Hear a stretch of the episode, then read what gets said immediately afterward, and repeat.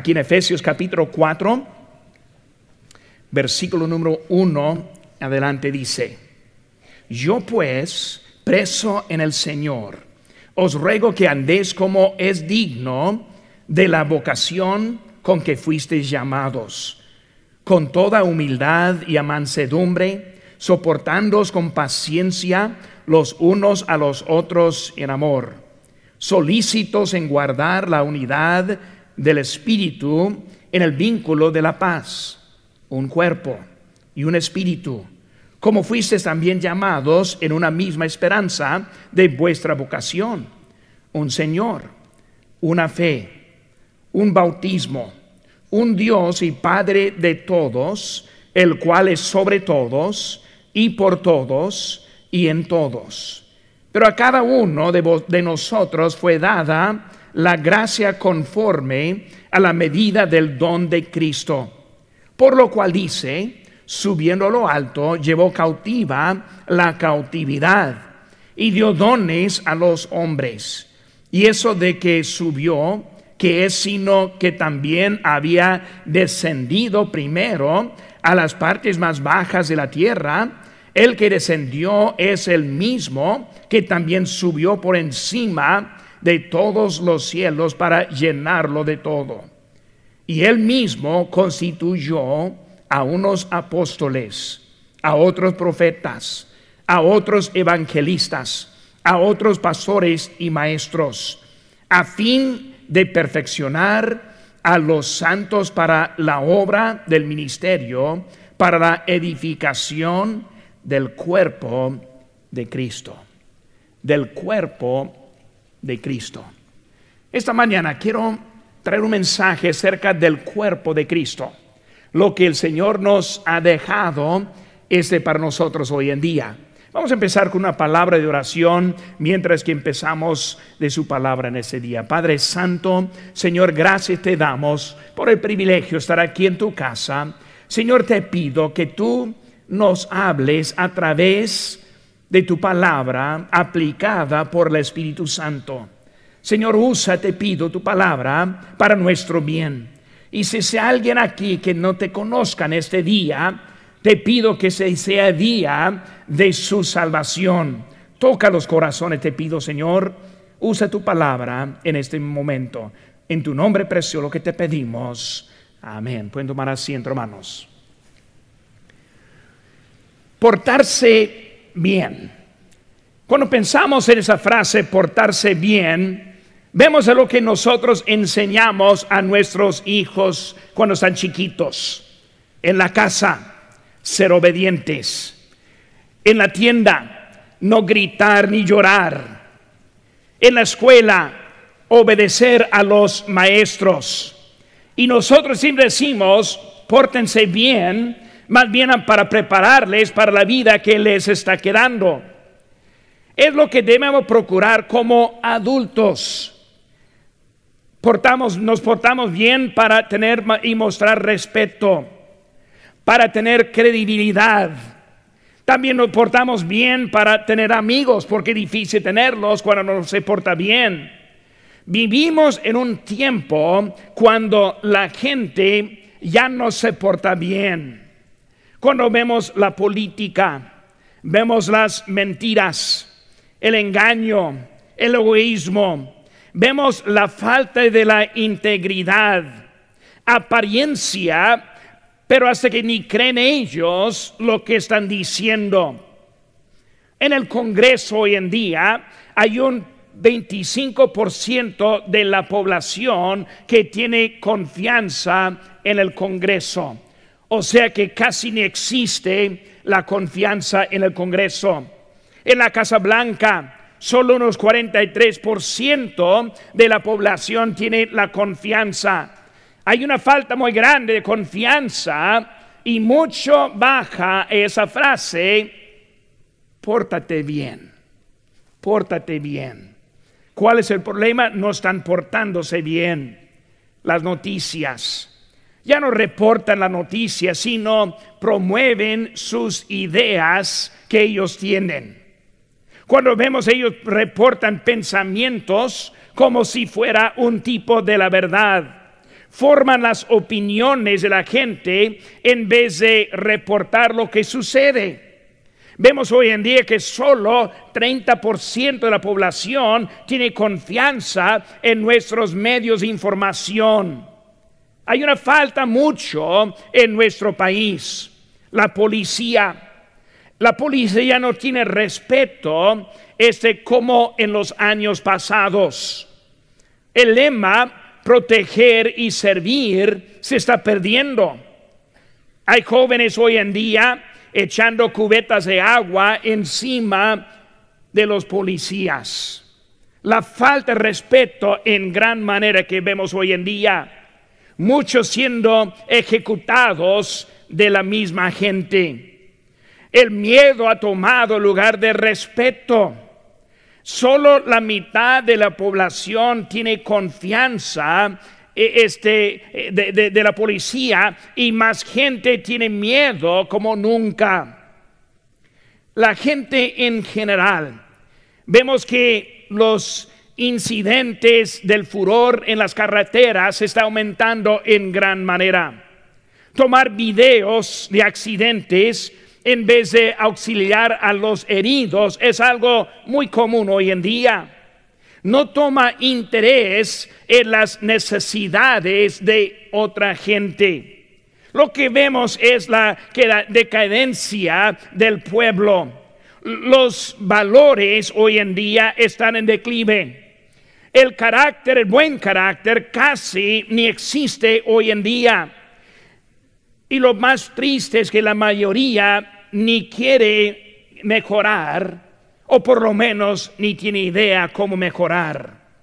La necesidad, gente que se preocupa más para otros que para sí misma.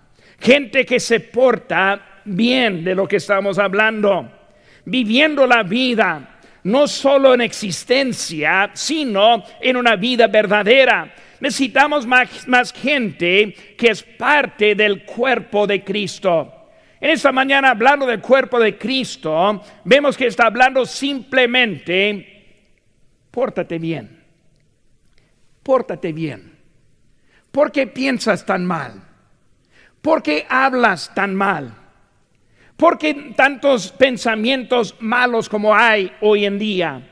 Pórtate bien. Ahora dentro del boletín ahora vamos a ver las notas de nuestro mensaje esta mañana y muchos espacios hay. Por si tiene una pluma ahí en la mano va a estar bien ocupado esta mañana en llenando los, los espacios. Pero vemos el número uno, simplemente la palabra que falta es digno, digno de la unidad. Ahora vemos aquí en el capítulo 4 que está comenzando con varias cositas que nos pueden ayudar en nuestra vida mientras que estamos sacando la vida mientras que estamos buscando el propósito, mientras que queremos la dirección, mientras que queremos portarnos bien. Y vemos en el inciso A, y hay una ventaja la ventaja. Ahora vemos unas cositas, viendo aquí en capítulo 4, primer versículo, primeras dos palabras es yo pues. Yo pues. ¿Qué significa esa frase? No son simplemente palabras sobrando y por las pusieron allá, sino hay un propósito por esa frase. Yo pues está refiriendo a, a los capítulos anteriores.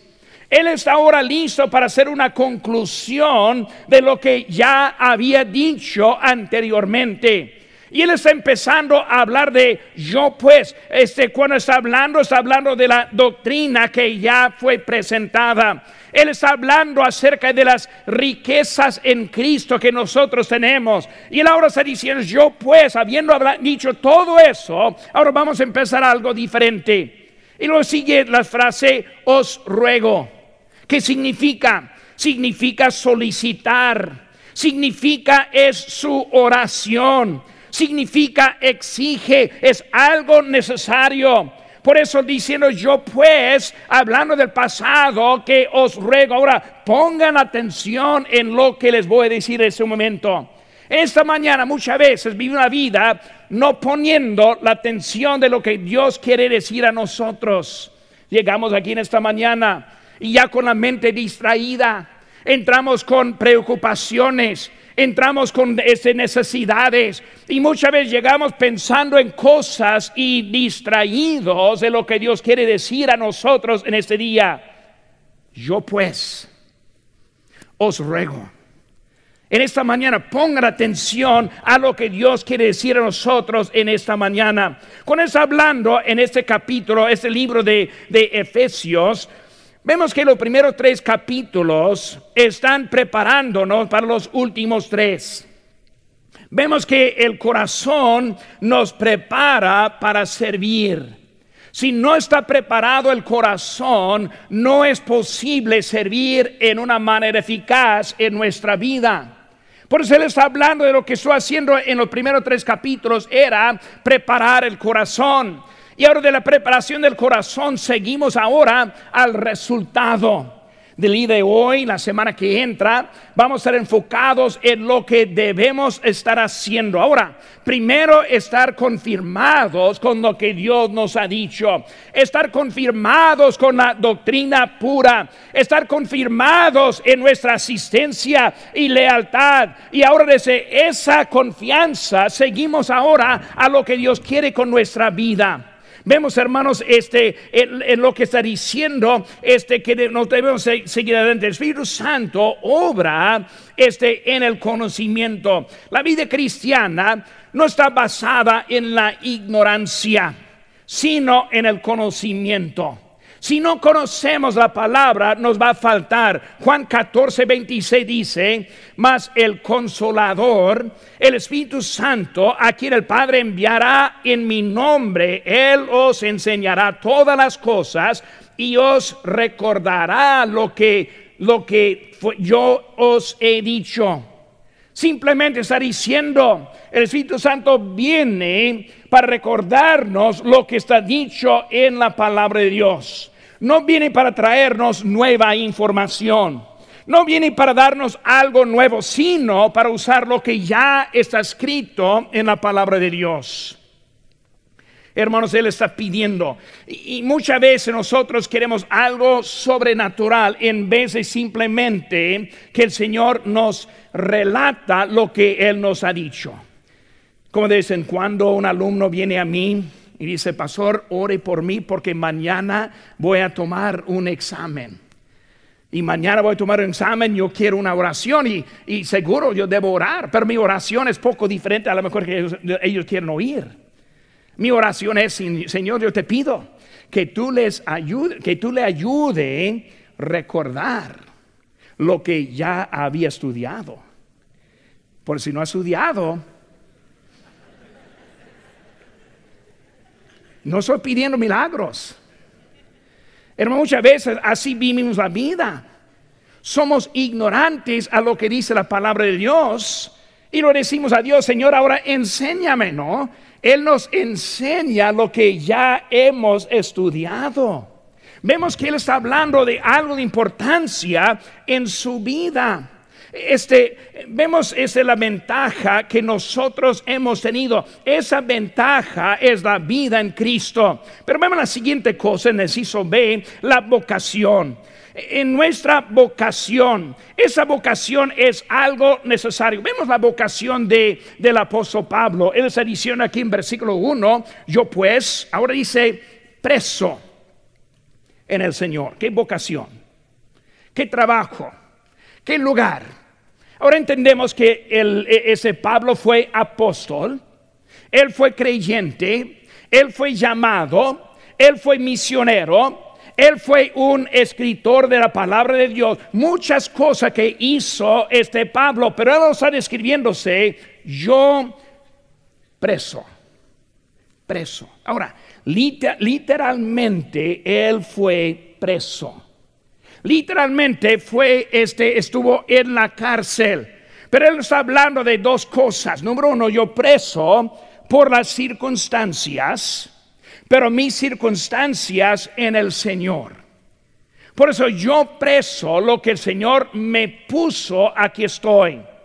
Él empieza dando gracias a Dios por lo que Él está haciendo en su circunstancia. Vemos en Él su humildad Vemos en él la gentileza que él tuvo. Eh, vemos, hermanos, en versículo 2 está hablando de soportando con toda humildad y mansedumbre. Luego dice, soportándoos con paciencia.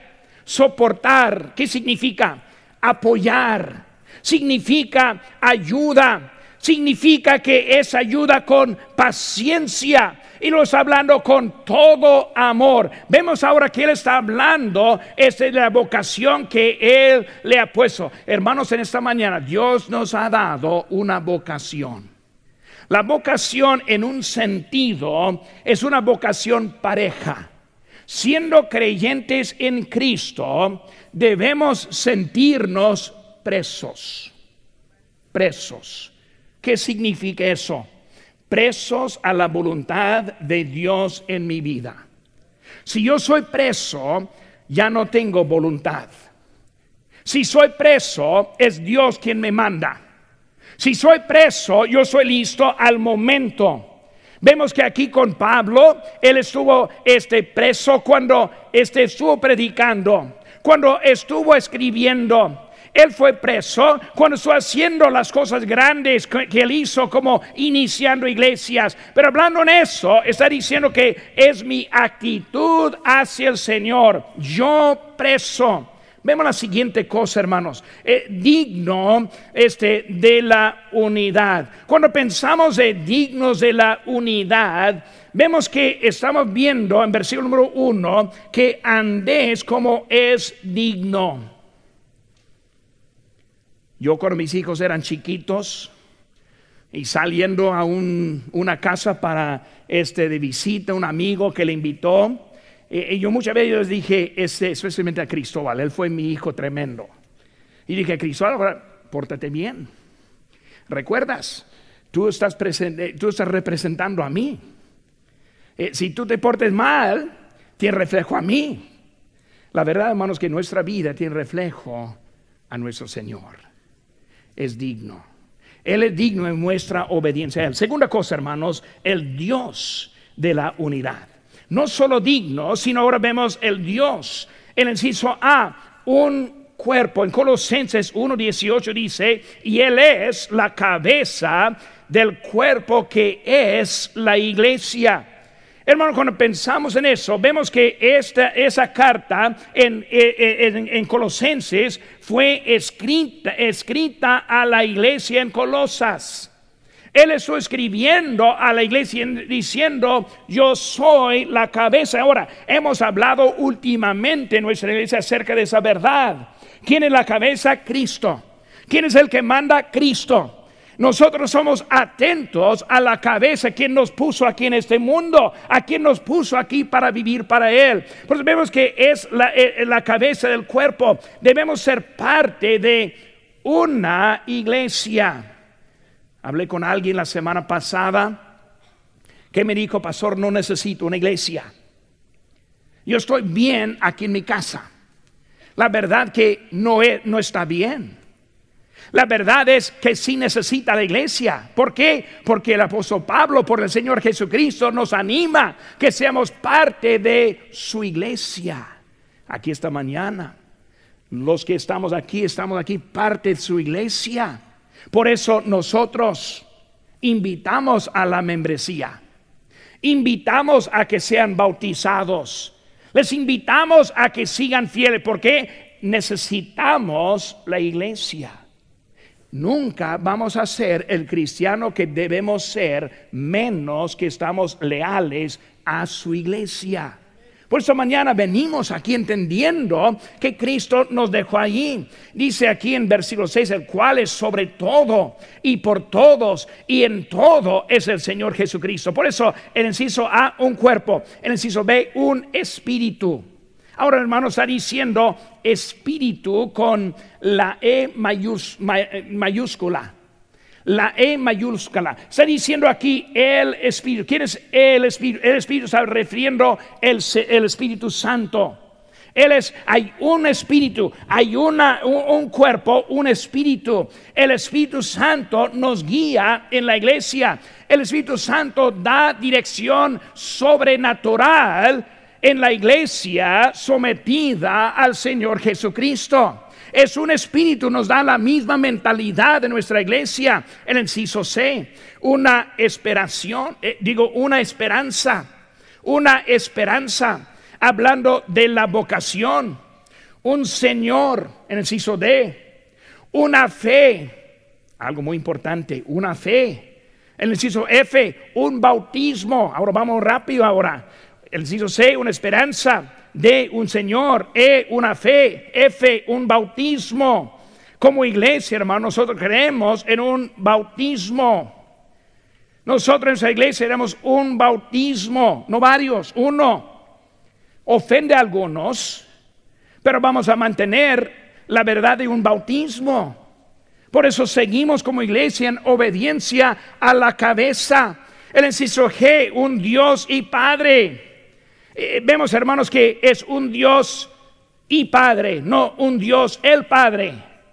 Está hablando que Dios, la Trinidad, es uno. El Padre es uno, por lo cual estamos siguiendo a nuestro Dios. Dios es uno, ese para nosotros. Número uno, digno de la unidad. Número dos, el Dios de la unidad. Número tres, hermanos, los dones que producen la unidad. Hermanos, nosotros no, no, he, no he hablado mucho, ni no he predicado mucho de los dones. Ahora yo estoy planeando el año que entra. Uno de los enfoques que voy a tener es más atención a los dones. Dios nos da dones por, por lo cual que nosotros servimos a Dios. Dios ha dado a cada creyente por lo menos un don. Ese don está dado para usar para su gloria. Esos dones son para su iglesia y ayudar a la iglesia. Por eso vemos, hermanos, esos dones que hay. Este, cuando hablamos de los dones, vemos que este Dios ha dado dones espirituales a nosotros. En 1 Corintios 12, 7 dice, pero a cada uno le es dada la manifestación del Espíritu hablando de esos dones. Buscan conmigo, hermanos, ahora en Romanos capítulo número 12. Romanos 12, nomás quiero leer algunos versículos antes que volvamos a nuestro texto. Pero aquí en Romanos 12, versículo 6 dice, de manera que teniendo diferentes dones según la gracia que nos es dada, si el de profecía, use no, eh, eh, si el de profecía, o que úsese conforme a la medida de la fe, o si de servicio en servir, o el que enseña en la enseñanza, el que exhorta en la exhortación, el que reparte con liberalidad, liberalidad, el que preside con solicitud, el que hace misericordia con alegría. Vemos que está hablando acerca de esos dones. Por eso rápidamente es la de profecía. que la de profecía? Simplemente es para predicar. Hay dones dados para predicar. Hermanos, la habilidad de predicar la palabra de Dios no es un talento, no es algo natural, sino es algo sobrenatural manifestado del Espíritu Santo en la vida de un varón que predique la palabra de servicio. Ese, cuando hablamos de esa palabra servicio, la palabra griega es diaconía. De esa palabra viene la palabra diáconos que nosotros tenemos hoy en día. Porque vemos, es un don dado a servir.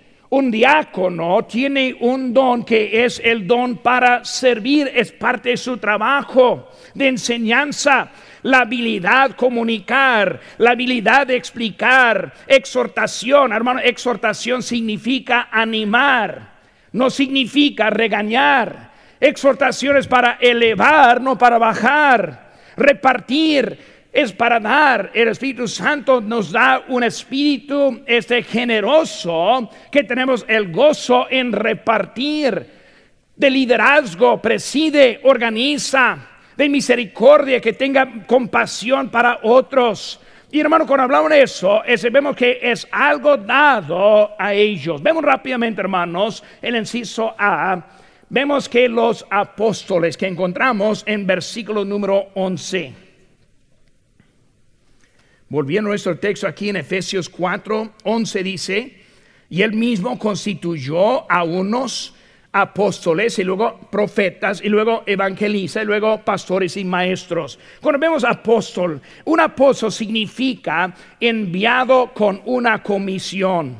Jesús tenía muchos discípulos, pero solo tuvo doce apóstoles. Un discípulo es uno que sigue, es uno que aprende. Un apóstol es uno que es representante divinamente designado por el mismo Señor. Un apóstol era uno que había visto al Señor Jesucristo resucitado. Cuando hablamos de los apóstoles, hermanos, un apóstol es uno que existía, pero ya no existen hoy en día. Ya no hay apóstoles. Pero hablamos siguiendo con los profetas. El profeta es uno que predice de los eventos antes de la realidad. Es uno que habla en lugar de Dios. Pero cuando comenzamos la lista de los dones, vemos el apóstol que fue dado y nosotros tenemos las cartas escritas por ellos. No solo los apóstoles, sino los profetas. Un profeta es uno que habló en lugar de Dios. Cuando hablamos de profetas, tampoco hay profetas hoy en día. No voy a tomar el tiempo para explicarles cómo, pero así es. Tercera cosa, hermanos, eso se vemos evangelistas. Un evangelista es un portador de buenas noticias. Sale para llevar el evangelio. En 2 Timoteo 4, 5 dice, haz obra de evangelista. Los apóstoles y los profetas pusieron el fundamento y ahora los evangelistas construyen encima de lo que ellos pusieron por ganar a los perdidos.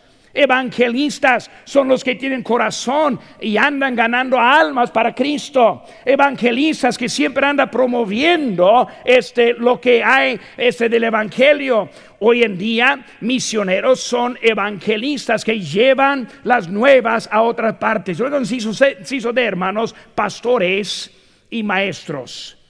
Indica que hay un oficio con dos ministerios. Cuando hablamos de un pastor, también es un maestro, un pastor de su rebaño, pero también ese pastor educa, enseña, trae nuevas, este, nuevas cosas para nosotros de la palabra de Dios para ayudarnos entender lo que el Señor está diciendo. Es el, es el pastor y maestro. El pastor debe poder enseñar. Según a Timoteo 2.24 dice, el siervo del Señor no debe ser contencio, tencioso, sino amable para con todos. Digo, dice apto para enseñar, hablando de los dones. Por eso, hermanos, cuando hablamos ahora de la iglesia, Ahora, anteriormente, en los primeros tres capítulos, está hablando de algo que es del corazón, algo para prepararnos. Y ahora está hablando de nuestro servicio en esos servicios vemos que nosotros tenemos dones que nos debe, que el Señor nos da para usar en su trabajo y la obra que Él tiene para nosotros. Número cuatro, hermanos. Vemos la doctrina de la unidad. La doctrina de la unidad, versículo 12, a fin de perfeccionar a los santos para la obra del ministerio, para la edificación del cuerpo de Cristo cuando vemos la doctrina, hermanos, inciso A, vemos el proceso. Hay un proceso en su doctrina. ¿Cuál es la meta? La meta, hermanos, es la perfección. La es, es la meta. La meta del creyente es no pecar. La meta del creyente es obedecer. Nunca debemos poner al lado esa meta. Cada mañana que nos levantamos necesitamos pensar, obedecer. Debemos pensar, hacer lo correcto en mi vida hoy en día. Es la meta de cada creyente. Pero vemos que hay una, un proceso en eso. ¿Qué vemos aquí en versículo número 13? Vemos que dice aquí, hasta que todos lleguemos. E, esa palabra, esa frase, hasta que, refiere que aún no ha terminado. Vamos a proseguir adelante a la meta que es la perfección hasta que, hasta que qué, vemos aquí, hasta que Él venga. Estamos esperando la venida de Cristo. Cualquier momento vendrá el Señor. De veras, hermanos. Puede ser antes que terminemos este culto. Si está aquí en esta mañana y no conoce a Cristo, no tarde. ¿Por qué? Porque Él viene. Si no ha sido bautizado, no tarde. Él viene. Yo quiero que Él me encuentre en obediencia. Quiero que les encuentre en obediencia. Por esa mañana debe estar pensando que tan, que tan poco tiempo tenemos hasta que está hablando. Vemos ahí en versículo número 13 hablando del conocimiento del Hijo de Dios. Refiere que nosotros necesitamos estudiar. Aquí estamos esta mañana en la predicación de la palabra de Dios, pero más que predicar, también estoy enseñando. Yo casi siempre cuando predico también enseño. No solo predico verdades, sino también por lo cual que nosotros tenemos esas verdades.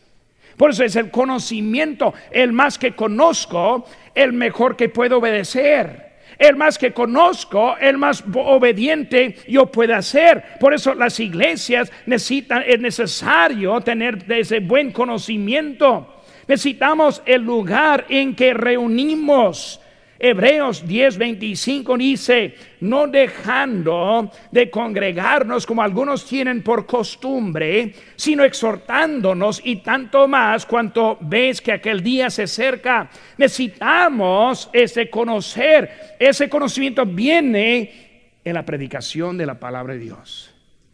Yo estoy muy contento que tenemos Facebook que tenemos el live stream, que estamos transmitiendo los cultos, y otros tienen la habilidad de ver y luego aprender en otras partes.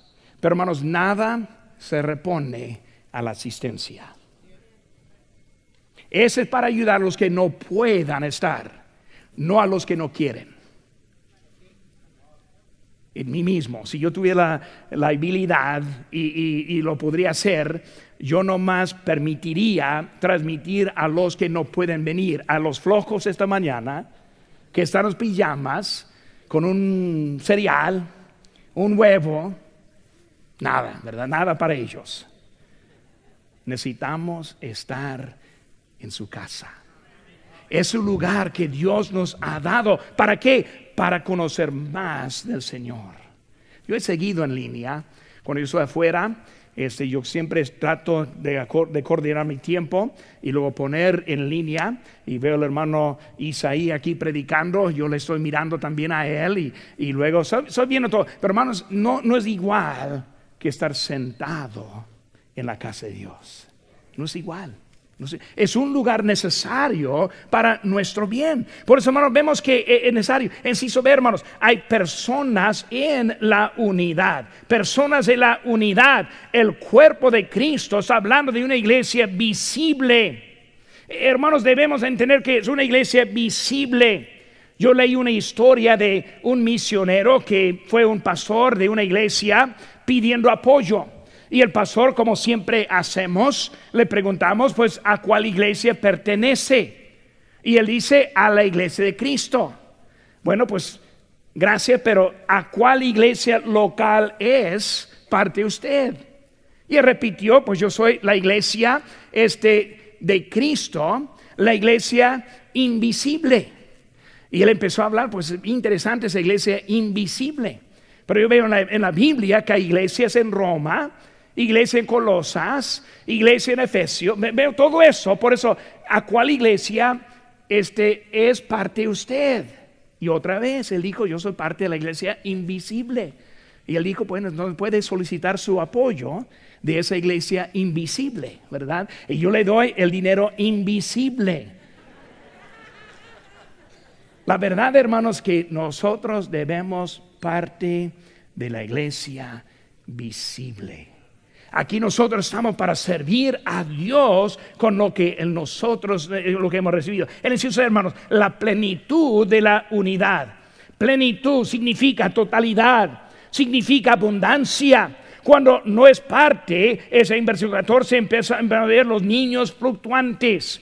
Nunca he visto a unos que eh, no saben qué creer, no saben qué deben hacer. Hablando de niños eh, fluctuantes, está hablando de problemas con su doctrina, está hablando de, que están siguiendo el engaño, está hablando que la verdad no está siendo predicada. Nosotros necesitamos seguir adelante en él, dignos.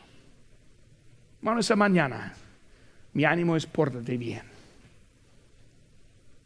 Pórtate bien como dignos del Padre, del Hijo, del Espíritu Santo, dignos de la salvación que nosotros tenemos, dignos del servicio que el Señor nos ha puesto en ese día.